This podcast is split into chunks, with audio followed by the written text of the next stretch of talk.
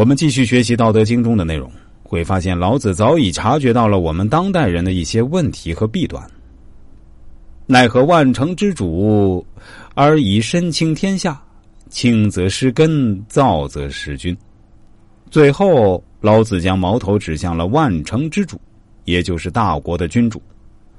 老子所处的时代，诸侯君主大都奢侈轻浮、狂妄自大、骄躁轻率。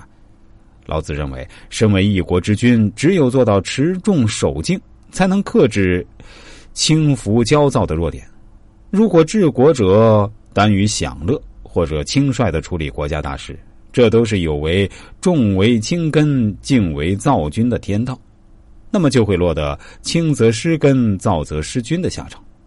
历史上行为不合于大道的昏庸无道之君，如夏桀、商纣、周幽王、周厉王等。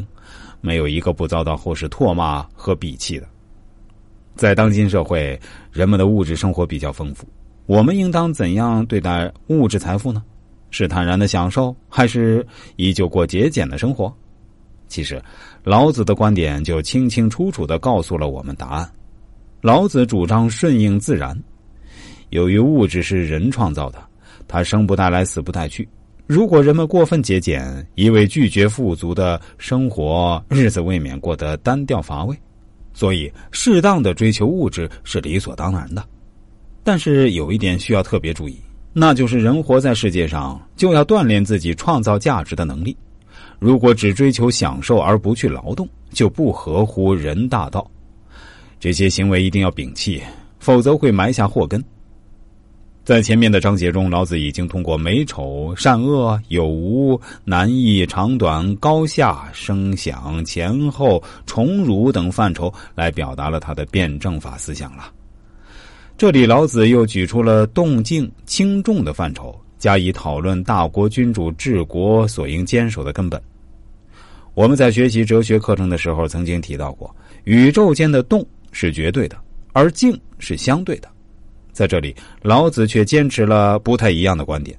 他认为静是动的根本，是矛盾的主要方面。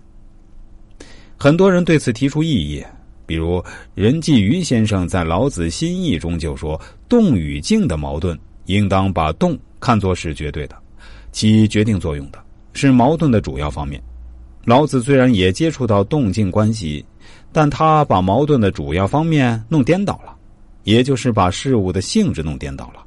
因此，他把静看作起主要作用的方面，所以老子的辩证法是消极的，是不彻底的，有形而上学的因素。这种宇宙观和他所代表的没落阶级的立场完全相适应。